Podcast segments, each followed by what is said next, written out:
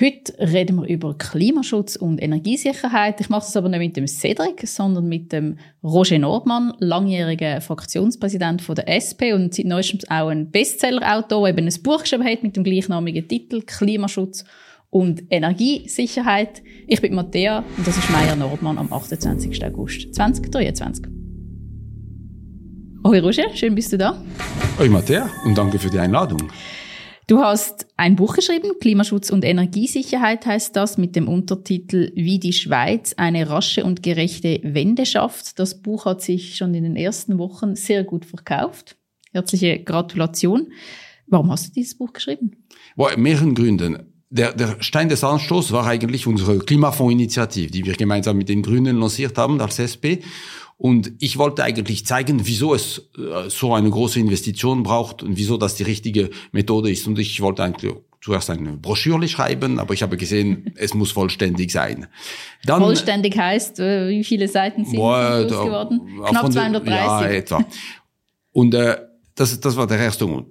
Es kommt auch sehr gelegen jetzt, weil das Volk, das Schweizer Volk ja zur, äh, zur Klimaneutralität gesagt hat am, am 18. Juni. Und jetzt geht es um die Umsetzung. Und eigentlich der Kern, das ist die Umsetzung. Die Umsetzung der Neutralität. Weil das Land ist irgendwie gespalten zwischen denjenigen, die verzweifelt sind, die glauben, es passiert nichts und es, es ist die Katastrophe unabwendbar, und diejenigen, die die Katastrophe oder die Probleme leugnen. Und ich finde, quasi zwischen den Leugner und den Deprimierten braucht es einen realistischen Weg, dass man gehen kann. Eine, es ist ein bisschen eine Gratwanderung, aber es gibt diesen Weg. Er ist nicht ganz einfach, er ist nicht sicher, aber ich finde, es lohnt, ihn zu begehen, weil es, weil die Probleme wenn zum großen Teil lösbar sind, und das ist unsere Pflicht, finde ich, in der Politik, dass wir da Lösungen bringen, sowohl zur Klima- wie zur Energiefrage. Ich glaube, was der Weg genau ist, darauf kommen wir nachher noch zu sprechen, aber du hast es jetzt schon angesprochen, oder? Es gibt ja auch in der politischen Diskussion immer wieder so diese Gratwanderung zwischen denen, die sagen, quasi die Welt geht den Bach runter, Schreckensszenarien hatten wir ja diesen Sommer auch, mhm. ein Negativrekord nach dem anderen. Und gleichzeitig auch denen, die quasi sagen, ja, ja, wir haben noch mehr als genügend Zeit, tut nicht mal so. Wo würdest du dieses Buch einordnen? Nein, wir haben nicht mehr viel Zeit. Und vor allem äh, die Klimafrage im Inland ist zu 80 Prozent eine Energiefrage. 80 Prozent unserer Treibgausemissionen kommen von der Verbrennung fossiler Energie. Das heißt, wir müssen rasch die die, das ganze Energie, Energiesystem sanieren, erneuerbar machen, effizienter machen. Und das sind die Infrastrukturen und das braucht Zeit. Das heißt. Also Zeit, die aufzubauen. Zeit, die aufzubauen. Das heißt, wir müssen sofort viel mehr machen. Und das ist die Idee unserer Investitionsfonds. Weil wir glauben eher, dass man mit Investitionshilfe einen Erfolg hat, als mit der Verteuerung der fossilen Energie, weil einfach keine politische Mehrheit da ist, zum massiv verteuern, erstens. Und die Verteuerung würde die Mittel wegnehmen zum Investieren. Das hätte auch keinen Sinn. Was meinst du mit Verteuerung? Kannst du das nochmal also, kurz erklären? Verteuerung von fossiler Energie? Eine The Theorie quasi, die, die, die von den von gewissen Volkswirten ist, man müsse eine sehr hohe CO2-Abgabe einführen, damit die Leute keine fossile Energie mehr brauchen. Aber für viele Menschen ist das eine Falle, weil sie dann nicht mehr genug Geld haben zum Investieren äh, und und dann kommt es nicht vorwärts. Und so unsere Idee ist eher, dass wir die erneuerbare Energie und die Effizienz günstiger machen als die fossile Energie und somit die fossilen vom Markt verdrängen. Das ist eigentlich unsere Strategie. Äh, und sowieso, ich meine, verteuern heißt, dass die Reichen weiterhin äh, ausstoßen können, aber eigentlich müssen alle aufhören aufzustoßen. Und wir müssen die ganze Gesellschaft mitnehmen, die ganze Infrastruktur. Und darum unsere Investitionslogik. Auf das komme ich gerne danach zu sprechen. Du hast jetzt quasi angesprochen, dass wir alle verzichten müssen oder aufhören müssen. Auch das ist ja immer wieder eine, eine öffentliche Debatte. So dieser Weg braucht es ähm, individuelle Anpassungen, individueller Verzicht, Verhaltensändern von jedem Einzelnen oder ähm, braucht es das quasi gar nicht. Und es ist nur eine politische, gesamtgesellschaftliche Frage, wie wir diese Klimakrise lösen wollen. Wie würdest du auch da dein Buch einordnen in, in dieser Frage? Das war ja für dich immer, glaube ich, auch eine, ein wichtiger Ansatz, diese ja. Frage zu klären. Ja, ich finde, man muss eigentlich dieser Gegen, diesen Gegensatz zwischen individueller Verzicht und kollektiver Handlung, diesen, diesen Gegensatz muss man überwinden.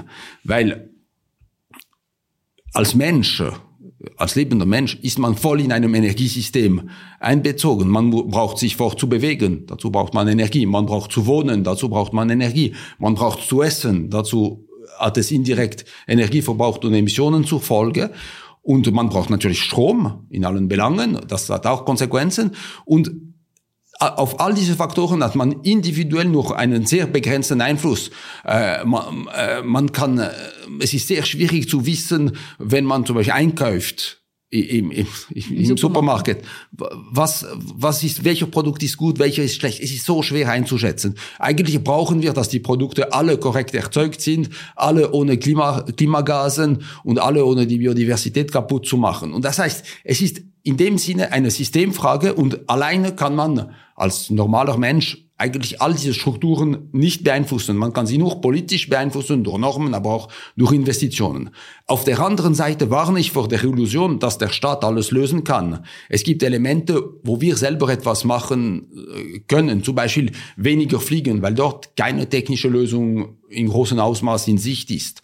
Oder vielleicht äh, mit weniger Beton zu bauen oder ein bisschen weniger Fleisch zu essen. Das sind Elemente, wo man schon eine Wirkung hat. Aber eigentlich gibt es eine positive We Wechselwirkung zwischen den zwei Aspekten. Wenn wir gemeinschaftlich investieren in eine Energieinfrastruktur, dass sie weniger ausstoßt, ist es auch motivierend, dort, wo es nur eine individuelle Lösung gibt, etwas mitzumachen, weil ich weiß, okay, ich esse ein bisschen weniger äh, Fleisch, aber ich weiß, dass die Gesellschaft sich gesamthaft in diese richtige Richtung äh, bewegt. Und man muss auch nicht allzu moralistisch sein, finde ich. Eigentlich dieses ständige Schuldgefühle einjagen, das, das deprimiert, das hilft nicht. Und man hat gesehen bei Corona, die Leute sind bereit, sich ein bisschen einzuschränken, wenn notwendig, aber nur zu den wesentlichen Aspekten und eigentlich nicht in allen Belangen. Und zu viel Moral geht nicht Insbesondere dort, wo die Menschen zwar Schuldgefühle haben, aber letztlich keinen direkten persönlichen Einfluss haben. Und das ist die Energieinfrastruktur.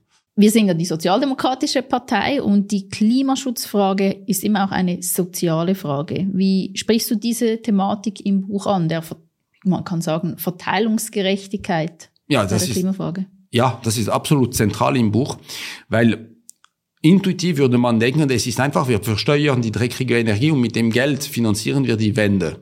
Aber das wäre sehr ungerecht, wenn wir so vorgehen würden, weil, weil zum Beispiel beim, bei den Energie, direkten Energieausgaben einer vierköpfigen Familie, ob arm oder reich, die Leute im Schnitt äh, geben etwa 500 Franken pro Monat im Schnitt. Also jetzt ein bisschen mehr, weil es teurer ist. Aber die, die, die Reichen geben kaum mehr. Äh, äh, auch weil sie, weil sie vielleicht bessere Infrastrukturen haben, vielleicht haben sie ein Minenergiehaus und ein Elektroauto und es ist weniger teuer, aber auch weil wir Grundbedürfnisse in der Energie haben. Und das heißt, wir müssen andere Wege für die Finanzierung holen. Natürlich, man könnte die direkte Bundessteuer erhöhen, das wäre sehr gerecht, man könnte dazwischen äh, vielleicht die Mehrwertsteuer erhöhen, aber eigentlich im Klimafonds, da es eine Investition ist, lohnt es sich, Geld aufzunehmen äh, über die Verschuldung und die Zinsen werden dann bezahlt von denjenigen, die 25, denen es in 25 Jahre oder 50 Jahre gut geht ökonomisch, weil das sind diejenigen, die dann Steuer bezahlen werden. Und, äh, und auch, es gibt auch eine Staatsverschuldung, aber im Gegensatz gibt es ein Aktivum, ein, ein Mehrwert also, in der Gesellschaft. Man hat eine Investition. Ja, genau, weil, die, weil es effizienter ist. Und ich glaube, diese Verteilungsgerechtigkeit ist ganz zentral. Sonst sind die tieferen Einkommensschichten einfach in, Einkommensschichten in einer Falle. Sie müssen mehr bezahlen für die Energie, weil es diese, weil es diese zusätzliche Besteuerung gäbe und können aber nie, selber nicht investieren, schon nur weil sie Mieter sind. Der Mieter kann, kann nicht investieren in seinem Haus und auch sonst wie. Deshalb, ich glaube, man hat in der früheren Schweizer Klimapolitik diese soziale Dimension unterschätzt und das ist auch ein Grund der Erfolg äh, an der, ja, vom Klimaschutzgesetz. Man hat gesagt, äh, Steuerfinanzierung beziehungsweise Schuldenfinanzierung, das ist eigentlich gerechter. Und ich glaube auch ihr wäre für, für die größere Kiste, weil es eine sehr große Kiste ist, die man machen muss, ist es, ist es gerechter. Es ist eigentlich wie der Investitionsbudget einer Gemeinde oder eines Kantons. Und das ist auch, was Europa macht mit dem New Green Deal und was auch, äh, was die USA machen mit der Inflation Reduction Act stark öffentliche Investitionen anzuspornen, äh, wie man früher gemacht hat. Und schau mal, zum Beispiel in diesen Tagen, wo der Gotthard Probleme hat, der äh, Basistunnel vom Gotthard, Es hat 20 Milliarden gekostet, diese zwei Tunnel zu bauen. Niemand bedauert das. Es ist ein Riesenmehrwert. Es gibt eben Schulden, die bereichern. Und Schulden, die gute Investitionen finanzieren, sind bereichern. Und darum habe ich kein Problem mit dieser Schuldenfinanzierung, die ist viel gerechter.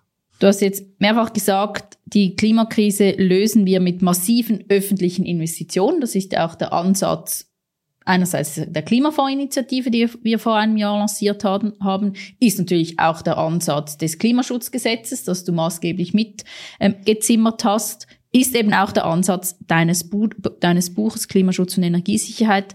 Wo muss jetzt investiert werden? Also besser gesagt, es ist ein, ein, großer öffentlicher Fonds, aber der hat eine Hebelwirkung und löst auch private Investitionen von Firmen, von Einzelnen. Also sicher im Gebäudepark müssen wir äh, schneller äh, vorangehen und wir müssen auch sicherstellen, dass die Mietzinsen nicht, nicht erhöht werden. Zum Beispiel mit der Logik, der Fonds bezahlt mehr, wenn der Eigentümer sich oder der Vermieter sich verpflichtet, nach der Sanierung die Mieten nicht zu, zu erhöhen. Das ist ein ganz wichtiges Beispiel. Und dort braucht es nicht eine so Unterstützung, etwa 20, 30 Prozent Unterstützung durch den Fonds bewirken schon sehr viel. In, in anderen Bereichen, zum Beispiel die Nachrüstung mit, mit äh, Batterien im Netz für die Netzstabilität, das ist eine, eine Rückversicherung für die Gesellschaft und das viel, muss viel mehr vom Fonds bezahlt werden. Dagegen braucht es keine Subventionen für Elektroauto, weil die sind de facto im, durch das Jahr gerechnet nicht teurer aber dafür für die Ladestationen, damit die Infrastruktur da steht. Es ist sehr unterschiedlich. Es gibt keine uh, One-Fit-All-Regel für, für alle. Die Idee ist immer, in allen Be Bereichen zu helfen, dass es rentabel wird, äh, dass es dass das Ganze äh, rentabel wird und dass man die Fossilen schlägt. Anderes Beispiel, äh, eine Solarüberdeckung auf die Autobahn, die ist teurer als eine normale Solaranlage. Und da lohnt es sich, dass der Fonds ein bisschen mehr finanziert, weil es ist, das macht auch ökologisch viel Sinn. Du hast mal gesagt, und ich steht auch im Buch, dass die Schweiz einen sehr großen Investitionsbedarf hat, einen hohen Nachholbedarf auch hat. Ich glaube, es hat auch eine, eine Grafik im Buch, die sehr schön zeigt, wie eigentlich vor Jahrzehnten sehr viel mehr investiert wurde in die in, in erneuerbare Energien als aktuell. Was ist da der Stand? Ja, in der Tat. Also vor, quasi unsere Großeltern oder je nach dem Urgroßeltern haben äh, haben in, in, in den 60er Jahren vier Prozent des Bruttoinlandprodukts für die Energie, also der Wirtschaftsleistung. der Wirtschaftsleistung der Schweiz für den Aufbau der, der, der Hochspannungslinien und der, der Stauseen in den 60er Jahren. Dann in den 70er Jahren hat man den AKW gebaut, da man glaubte man, dass es der Fortschritt ist. Das hat, jetzt sieht man, dass es nicht so war. Aber immerhin hat man investiert. Damals dann zwei Prozent des BIP. Und jetzt ist man ungefähr seit 40 Jahren bei einem halben Prozent des BIP. Nur in den letzten Jahren, wegen Solar, ist es ein bisschen raufgegangen. Aber es ist klar, äh, man, die, es braucht einen Erneuerungsschub in der Investition. Es ist wie wenn du ein Auto hast. Wenn, ein altes Auto ist sehr billig zu fahren, weil du musst die nicht mehr amortisieren. Aber irgendwann mal ist es kaputt, nicht mehr reparierbar und dann musst du zu einem neuen Auto gehen. Und das ist eigentlich genau die Situation, die wir in der Energieversorgung, der Stromversorgung haben und auch in den Anwendungsanlagen, zum Beispiel in der Industrie. Und hier steht ein Investitionsschub an, ein, ein großer. Und wenn wir nicht investieren, die, dann ist unser Wohlstand bedroht. Und zweitens, wir werden dreckige Energie, wir würden dreckige Energie viel zu lange brauchen. Von welchen Volumen sprechen wir hier? Wenn ich mich richtig erinnere, werden jährlich fünf bis sieben Milliarden quasi Franken exportiert, weil wir Öl und Gas importieren. Wenn wir dieses Geld jetzt in der Schweiz belassen würden, weil wir nicht mehr Öl und Gas, also keine fossilen Energien mehr importieren würden, sondern dieses Geld in den Aufbau von erneuerbaren Energien investieren würden, würde das reichen? Ja, du, du, du bist sogar äh, optimistisch. Manchmal ist es äh, eher Richtung 10, 12 Milliarden, wenn die Preise hoch sind. Äh, aber grosso modo, ich schätze, dass die öffentliche und private Investitionen etwa 17 Milliarden sein müssen, etwa ein bisschen mehr als zwei Prozent des Bruttoinlandprodukts. Und, und dass unser, unser Klimafonds etwa ein bisschen weniger als die Hälfte mitfinanzieren muss. Äh, aber dafür senken wir die, die Ausgaben. Es ist sehr krass, wenn man klimaneutral wird bis 2000, äh, äh bis 2050, dann hat man nur noch etwa 220 Milliarden Ausgaben an Schweizer Franken für Öl und Gas in der Schweiz. Und wenn man einfach weiter wie bisher auf die nächsten 50 Jahre macht und nur, nur minus ein Prozent pro Jahr, wie in den letzten zehn Jahren, dann muss man 650 Milliarden, also dreimal mehr ausgeben für Öl und Gas. Und es ist lustig, per Zufall, die, der Unterschied ist genau die totale Investition, 430 Milliarden, die, die, die, die ich äh, zusammenzähle, um die Klimaneutralität zu erreichen. Es ist gerade in der Energiefrage oder in der Klimafrage nicht immer die Rede von Investitionen, sondern auch die Frage von Verboten. Wie hältst du es damit? Also Verboten können ein sehr effizienter Tool sein. Ein, ein, ein Beispiel ist äh, ist, äh, man hat verboten, in den 50er Jahren Abwasser, dreckiges Abwasser in den Flüssen und, und Bächer zu leiten. Und man hat, das hat gezwungen, die Kläranlage zu bauen. Seitdem kann man wieder baden oder sogar aus dem See trinken. Das ist, das ist super. Und ein weiteres Beispiel, das wird sicher sein, eines Tages der Verzicht auf die, auf die, auf den Verbrennungsmotor. Aber so weit ist man, ist man leider noch nicht. Aber in anderen Bereichen hilft es nicht sehr, ein Verbot. Du kannst schon ein Verbot vom Betrieb von fossilen Heizungen haben. Aber das ist eigentlich, das löst das Problem nicht, weil entscheidend ist, dass man sie ersetzt, konkret. Und da musst du eher die Leute anspornen, sie zu ersetzen. Und das heißt, Verbote können wirklich für schlechte Technologien sehr gut sein, wenn die, die, die, die Reife genug ist für die Ersatzlösungen. Aber dort, wo es, wo es umfangreicher ist, dann glaube ich eher an, der, an die Unterstützung, aber eine tatkräftige Unterstützung. Wie würdest du Würdest du dein Buch als ein Hoffnungsbuch beschreiben? Ja, ja, ich versuche ein bisschen Hoffnung zu, zu bringen, weil diese Endzeitstimmung, finde ich, ist katastrophal und die ist ein bisschen lähmend. Und es ist ganz schlimm, wenn es lähmend ist. Und dann führt es dazu, dass die Leute privat finden, ich, ich, ich pflanze Basilikum auf, die, auf meinem Balkon, äh, damit ich etwas Ökologisches mache, aber sonst, sonst eigentlich nicht mehr handeln können und der Staat sowieso nicht. Und dann ist die Klimakatastrophe sicher und die, die Energie, die Versorgungskrise auch sicher. Und ich sage, nein, handeln wir und lassen wir uns nicht von, den, von der Depression, von der, von der Kurzfristigkeit oder von der, von der Einsperrung in die individuelle Perspektive lähmen. Wir brauchen, es ist ein kollektives Problem, es ist ein gemeinschaftliches Problem.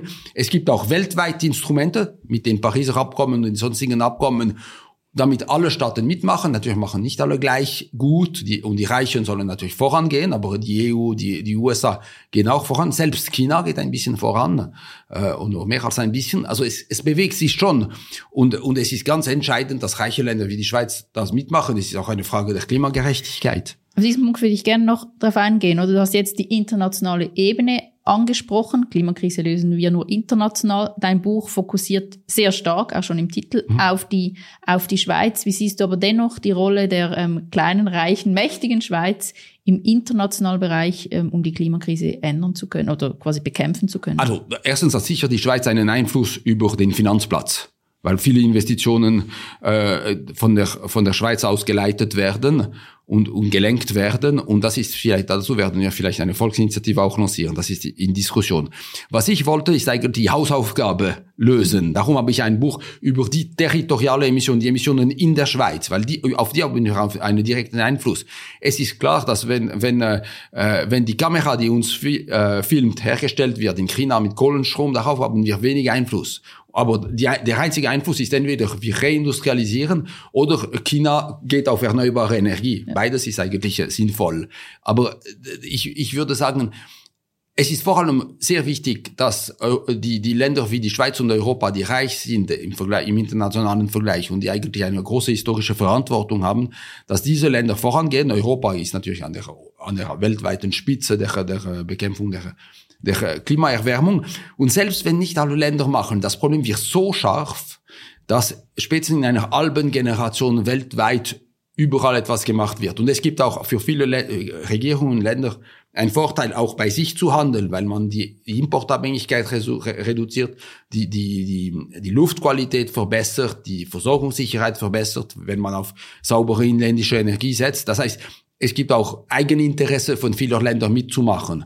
Aber wir haben eine spezielle Verantwortung, können auch Technologien entwickeln und, und äh, es ist auch eine Frage der Gerechtigkeit, dass wir schon bei uns äh, vorwärts machen, weil es ist klar, dass Länder, die in Entwicklung sind, vielleicht ein bisschen weniger Ressourcen haben, um sofort richtig zu machen.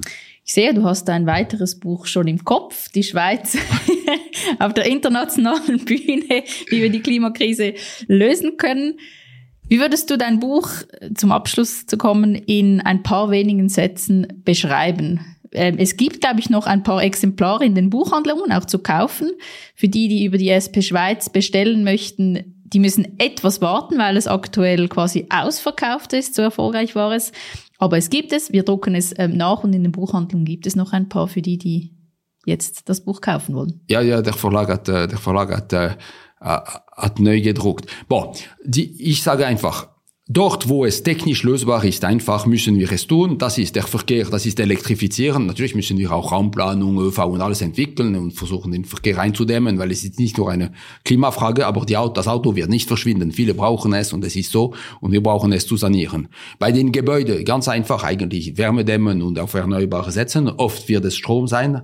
Äh, und die Elektroautos brauchen auch Strom, darum braucht es mehr Strom. Darum braucht es eine substanzielle Investition in die Stromproduktion, hauptsächlich Solar, aber auch ein bisschen Wind, weil der Wind im Winter äh, äh, besser produziert und wir haben, wir brauchen mehr Strom im Winter und die Wasserkraft und die Sonne produzieren weniger im Winter. Das heißt, wir müssen für den Winter schauen. Darum ist das, ist Solaralpin so wichtig. Die Anlagen in den Alpen, die auch, sind auch ein Beitrag. Und darum haben wir auch die Erhöhung der Stauseen von 13 bestehenden Stauseen und der Neubau, der Bau von zwei neuen. Das ist uns ganz wichtig, weil das, damit, was jetzt quasi aktuell im Parlament ja, genau, Grund, im Grundsatz beschlossen ist, weil das hilft, die Versorgungssicherheit im Winter zu haben.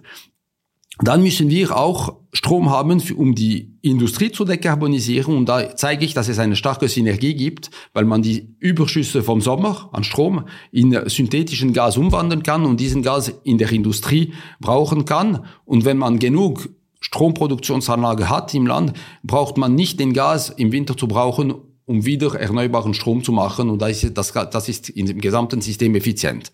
Das sind die die klassischen Bereiche, Wohnung und, und, äh, und, und Verkehr und dann die innovativen, Stromversorgung und, und Energie, aber da, da hat man technische Lösungen. Viel schwieriger sind die Abfälle, die Zementerstellung oder die Landwirtschaft. In der Landwirtschaft gibt es nicht so viele einfache technische mhm. Lösungen. Äh, dort ist es kompliziert. Allerdings ist es auch Methan, das sich viel schneller zersetzt als CO2. Insofern vielleicht längerfristig ein bisschen weniger dramatisch. Und die Fliegerei. Die Fliegerei, dort gibt es leider äh, keine keine einfache technische Lösung. Wir sollen weniger fliegen, viel mehr auf, viel mehr auf die Bahn gehen, auf das Hochgeschwindigkeitsnetz. Und das, unser Klimafondsinitiativ sieht auch vor, dass man zum Beispiel die, die, die Unterstützung von Investitionen in neuen Zügen, die direkte Verbindungen nach, nach, nach Neapel oder, oder Brüssel oder, oder London äh, bringen. Das hilft sehr stark, auch weil die Euro, äh, Europäische Union und die europäischen Länder die Bahn, die Bahninfrastruktur massiv äh, verbessert haben.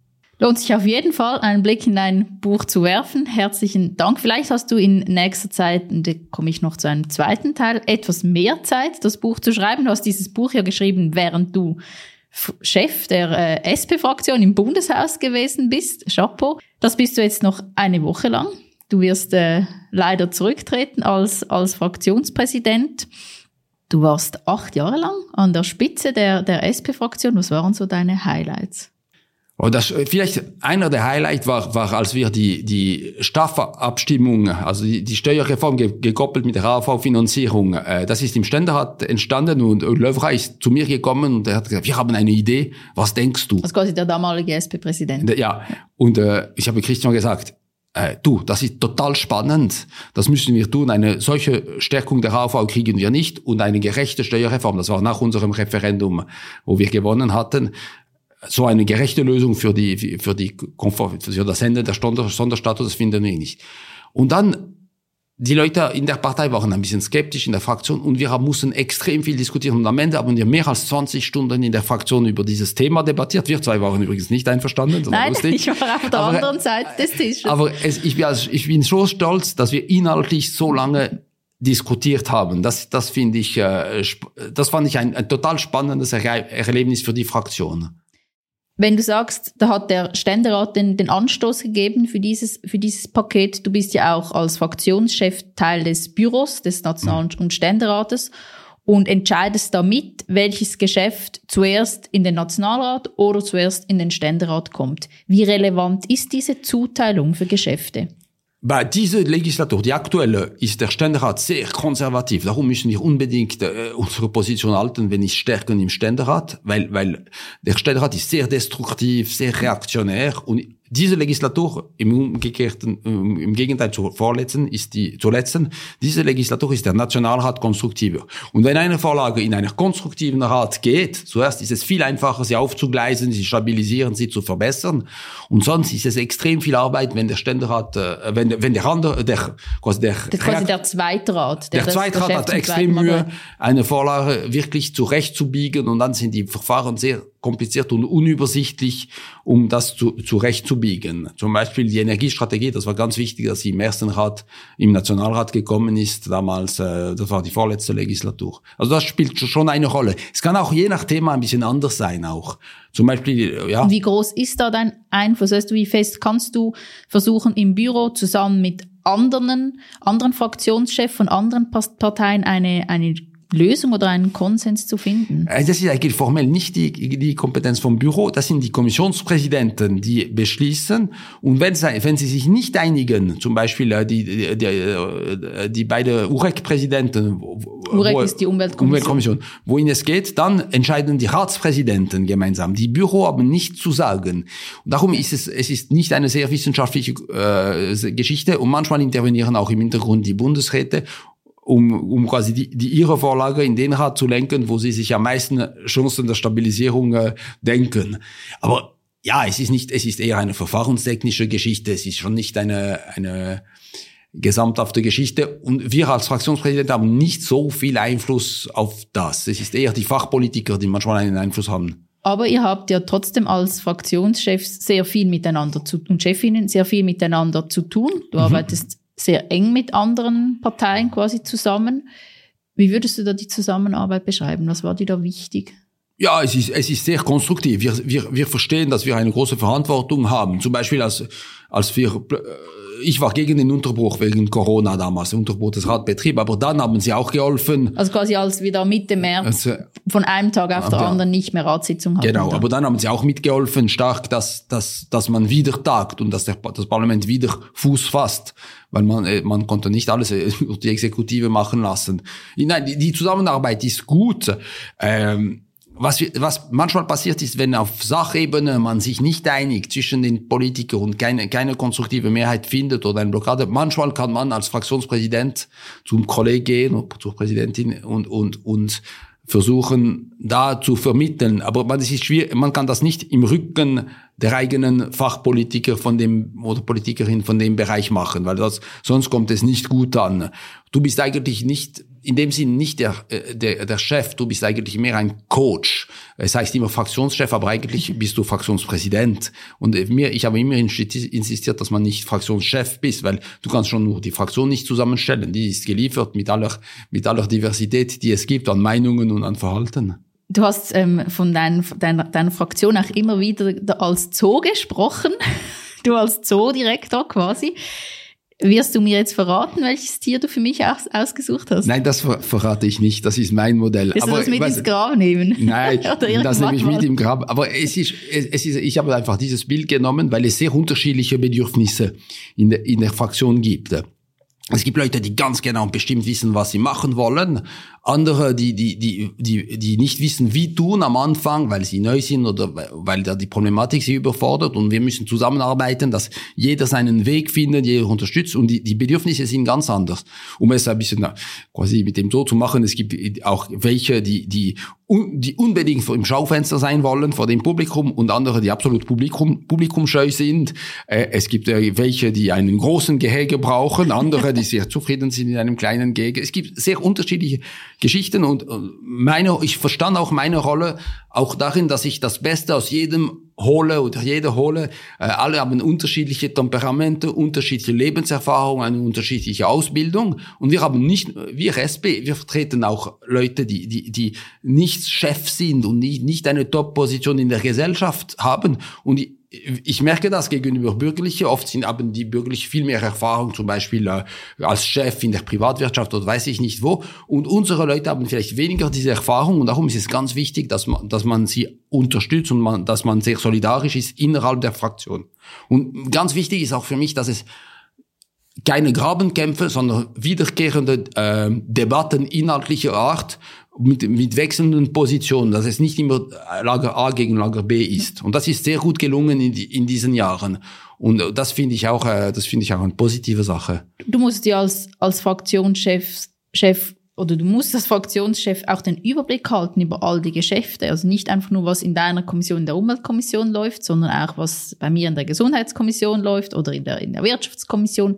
Wie hast du das geschafft, hier auch den Überblick zu, zu halten und zu wissen, wo liegen wo wollen wir Prioritäten setzen? Boah, ich habe es nicht geschafft. Du hattest so diese großen Tabellen, ja, ich, mag, ich, mag ich mich sehr gut erinnern. Ja, ja, ich, ich mache eine, ich, ich habe ein ganz Diagramm, äh, die ich versuche zu aktualisieren, so also ein Flussdiagramm aller Geschäfte, aber es ist sehr schwierig, die Übersicht zu, zu zu holen. Eigentlich die Fraktionssitzungen sind ganz wichtig, dort zuhören, verstehen, was läuft und die Leute rufen oft an für Ratschläge oder Ideen oder zum Warnen oder so. Das heißt, das nehme ich auch. Ich habe viel mit, mit euch diskutiert, äh, mit, mit äh, Matthäa und mit Cedric. Äh, und wir haben die politische Fachreferenten, die uns stark helfen, also die Sekretär, die Fachsekretäre der Fraktion, die, die uns auch helfen. Aber ich, es ist unmöglich, den Blick, den Überblick für alle Dossier zu, zu halten. Und es ist ein bisschen manchmal den, schwierig, den Journalisten zu, zu zu verstehen zu geben, dass man nicht allwissend ist. Man, man kann nicht in, über alle Geschichten äh, etwas wissen. Darum muss ich auch immer wieder auf andere verweisen. Herzlichen Dank. Ich glaube, wir kommen langsam ähm, zum Schluss. Ich, die große Verabschiedung von dir als, als Fraktionspräsident, die folgt noch innerhalb der Fraktion. Aber ich möchte dir auch an dieser Stelle mal ganz herzlich Danke sagen für die Zusammenarbeit in den letzten Jahren, für dein Fachwissen, insbesondere auch im Klimaschutzbereich, aber vor allem auch dafür, ähm, was du so alles geleistet und getan hast. Ja, merci ich bin gerührt. Merci. das wäre es mit äh, Meier Nordmann. Wenn es euch gefallen hat oder wenn ihr auch Fragen habt, dann wie immer in Kommentaren oder an meierwermut.spschweiz.ch. Schön, sind ihr dabei gewesen.